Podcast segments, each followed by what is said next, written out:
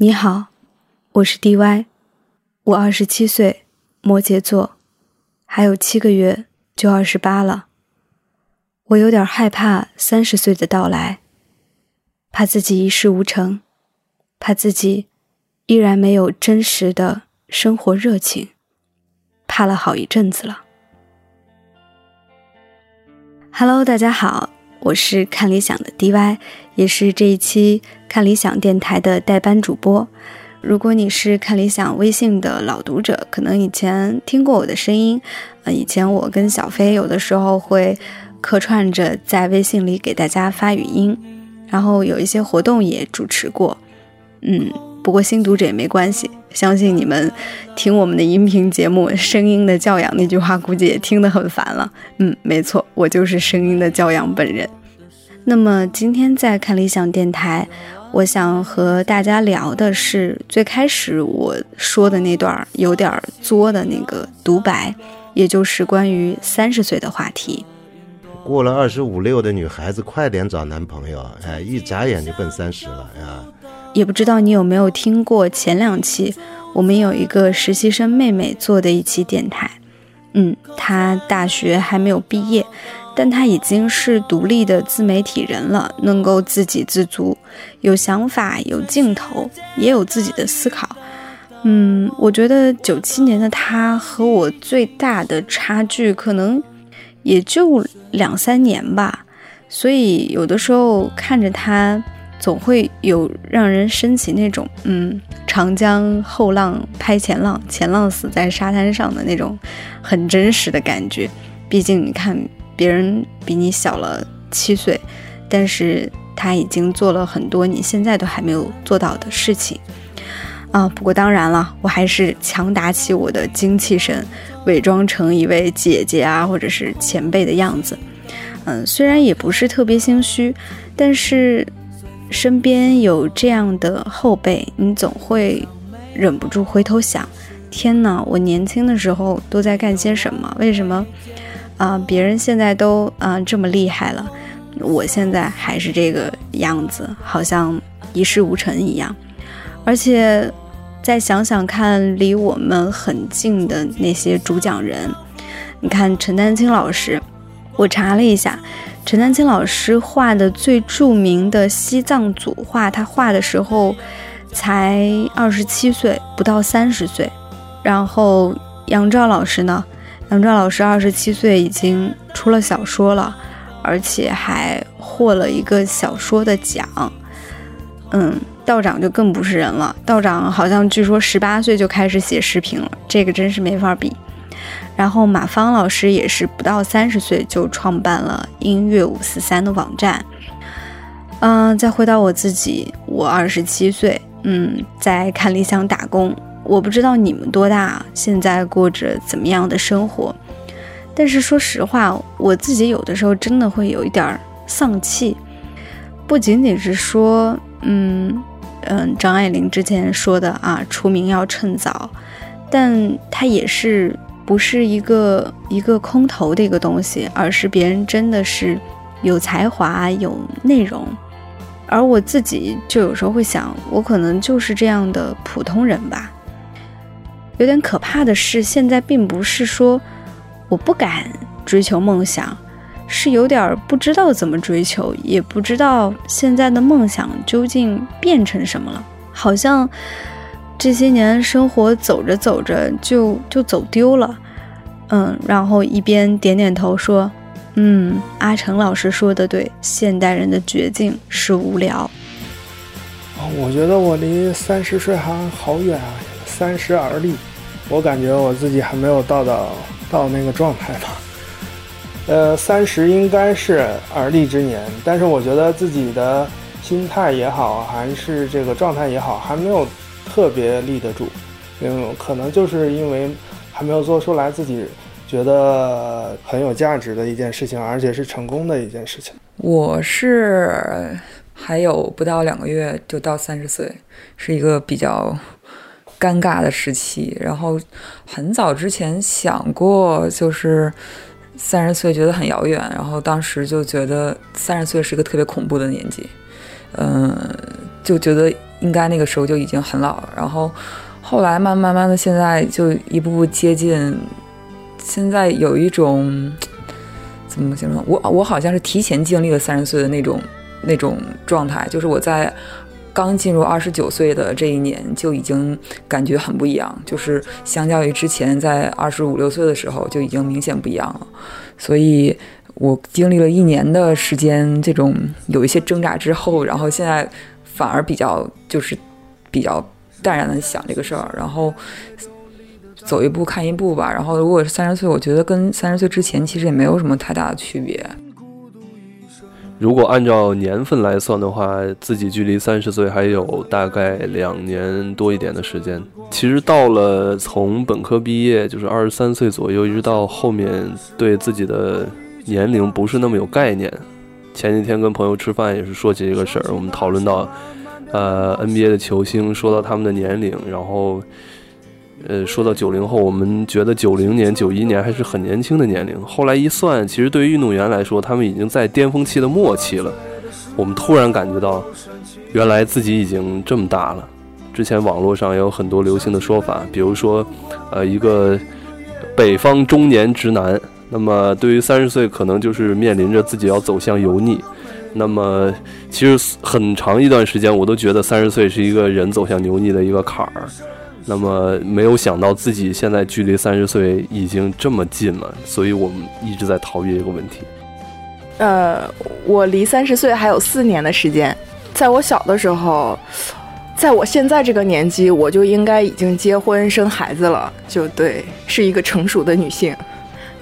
嗯，然而现在我还是个宝宝。就你你会着急吗？着急？着急变老吗？不着急。我现在的心胸比以前宽广了很多，觉得一些很必要的事情现在是没那么必要了。你说，那个一个人就非得结婚生孩子吗？是不是？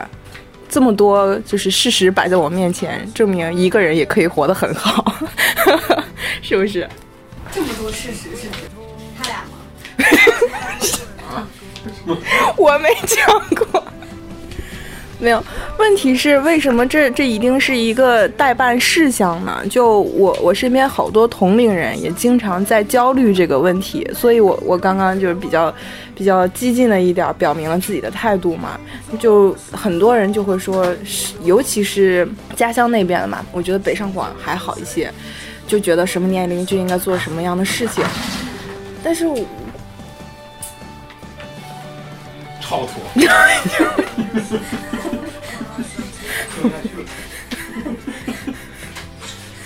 我不讲了，我被领导骂了。没骂你，在夸你。你在讽刺我。但即使现在有点不知道自己的梦想是什么，也没有钱，又很无聊，所以即将到三十岁的我是有点手足无措的。但是。好像又还想抓住点什么。呃，我到三十岁还有七岁吧。就我对自己期待的话，应该是，嗯，不用像现在一样，就一定要找一个让自己活下来的工作。就我觉得到时候我应该会想得更明白一点，就没有那么多顾虑的去做想做的事情。对。话语权会增加，三十岁。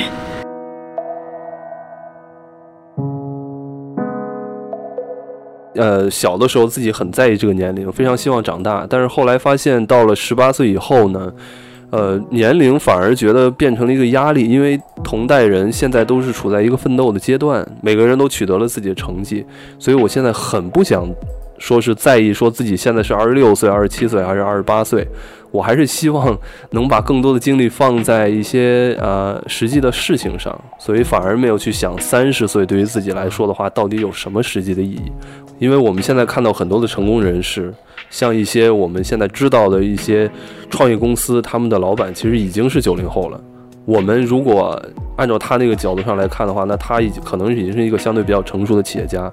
但是这个对自己来说有多大的参考意义，我觉得也很难说。所以还是做好自己吧，不要太去想这个三十岁是怎么样的，因为确实也挺恐怖的这个事儿。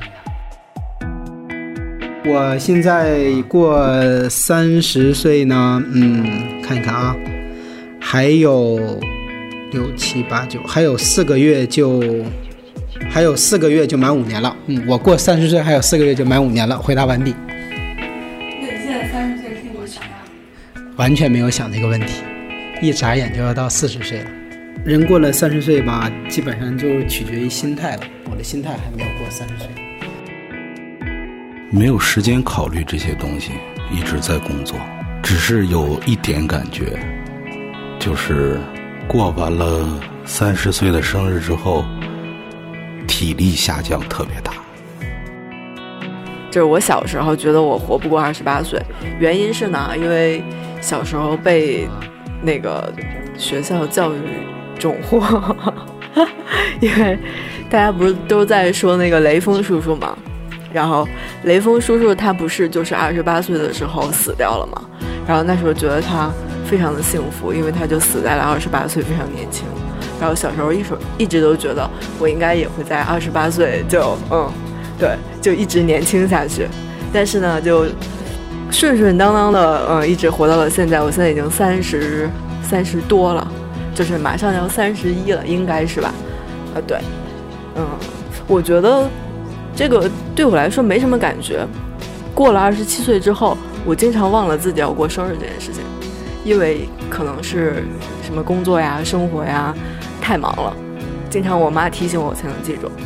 所以现在年龄给我的感觉没有什么特别的感觉，就是就是每天日子都那么过，然后你对明天可能有一些期待，也没有什么特别的期待。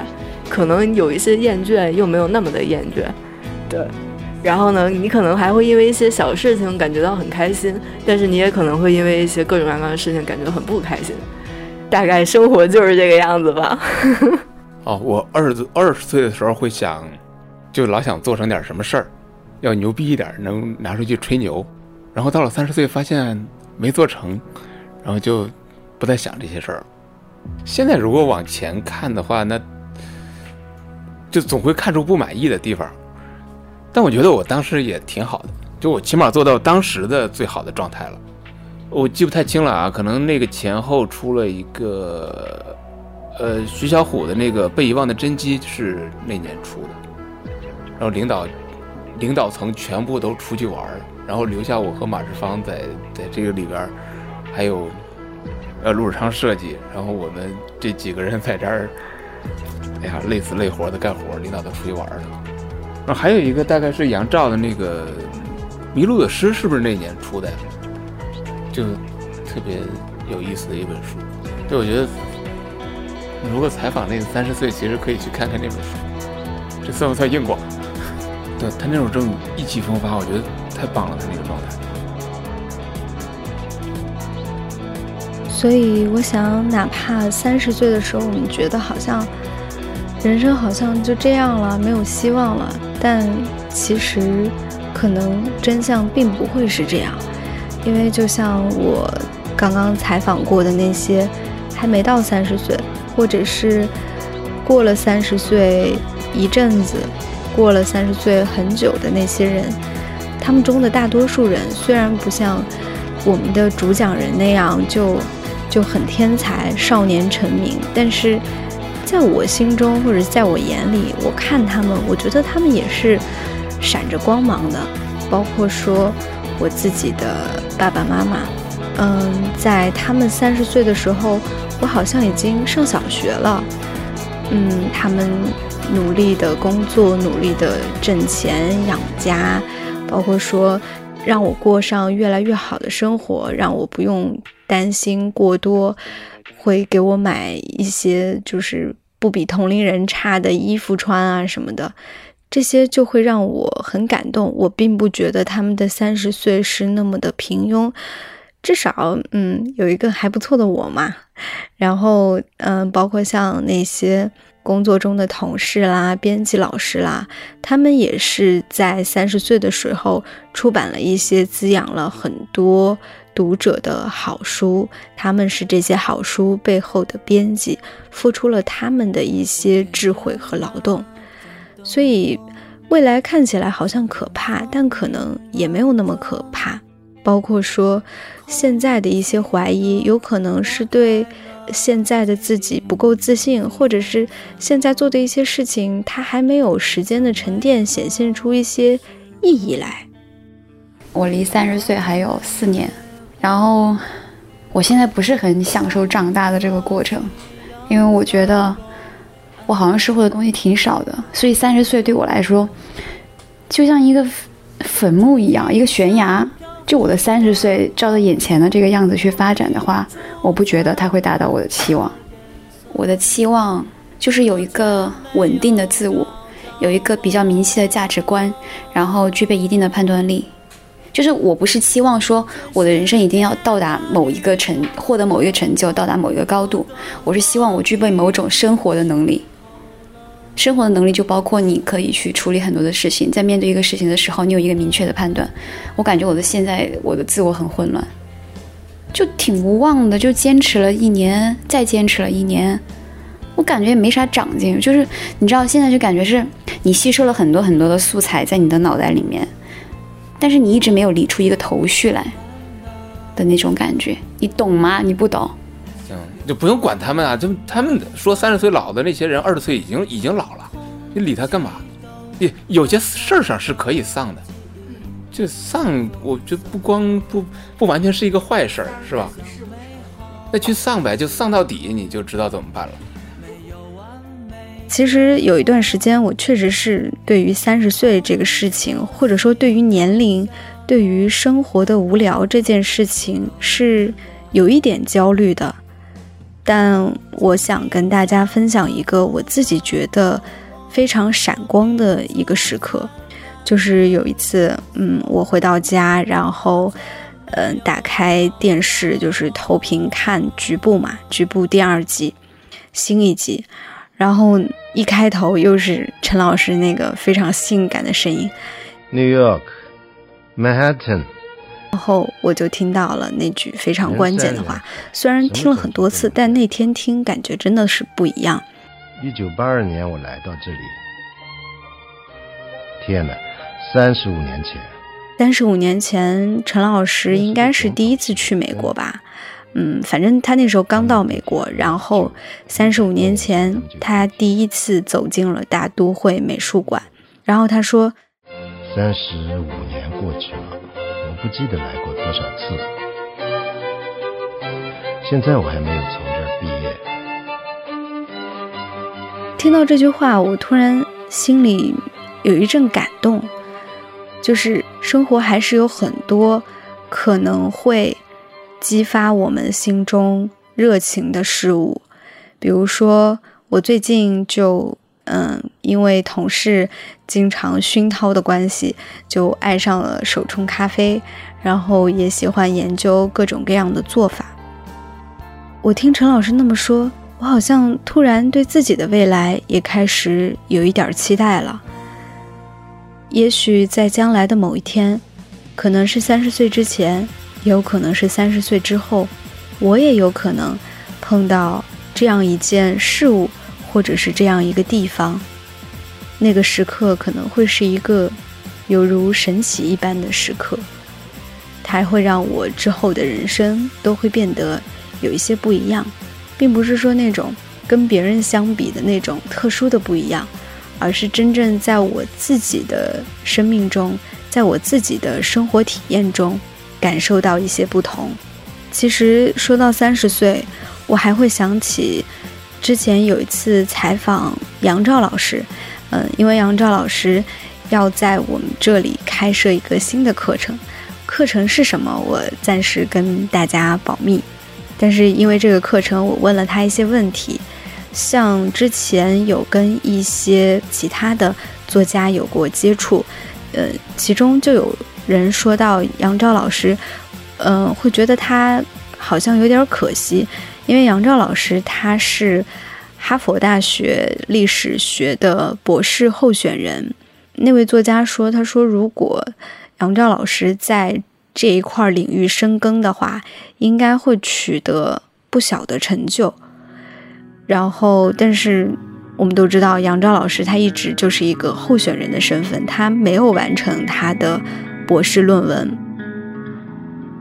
他决定不在美继续完成博士学业，回到台湾的那一年，好像刚好就是他三十岁的时候。我问他为什么，他说，比起追求某种所谓的生命的深度。他还是更愿意追求生命的广度。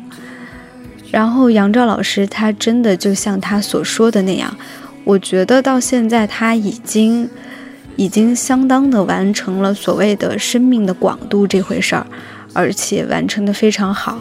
你看，我们看理想就有他跟女儿齐瑞一起主持的古典音乐节目《呼吸》，然后我们又开设了他的史记白讲的课程。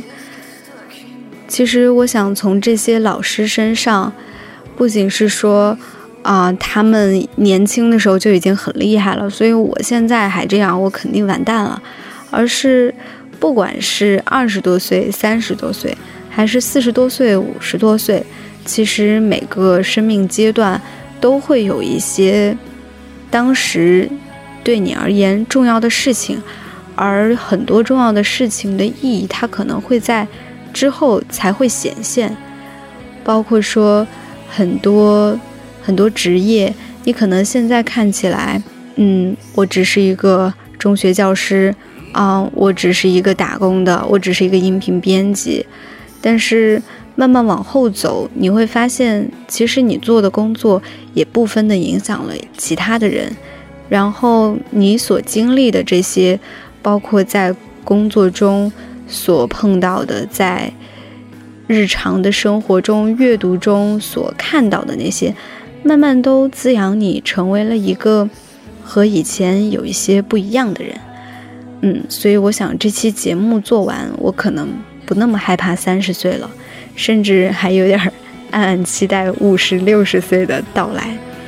我想那时候的风景应该会很不一样吧。